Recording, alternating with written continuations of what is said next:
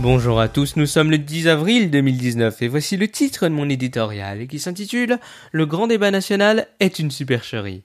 Ça y est, les copies ont été ramassées. Le Premier ministre Édouard Philippe, quelque peu chahuté lors de son discours de clôture par un contestataire, a remercié les Français d'avoir participé au grand débat. Dispositif unique pour les observateurs politiques, mais un vaste jeu de dupes en réalité. Mis à part les classes supérieures, favorables à l'action gouvernementale, et d'une audience principalement constituée de personnes âgées, tout cela n'est pas représentatif du peuple français. Écrire sur des cahiers des doléances de problèmes pourtant connus depuis 40 ans est à la fois humiliant et infantilisant.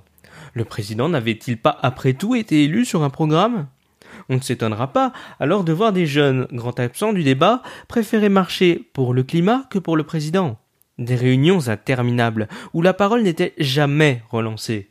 En somme, la République en marche a inventé en deux ans la politique jupitérienne et les débats autocratiques.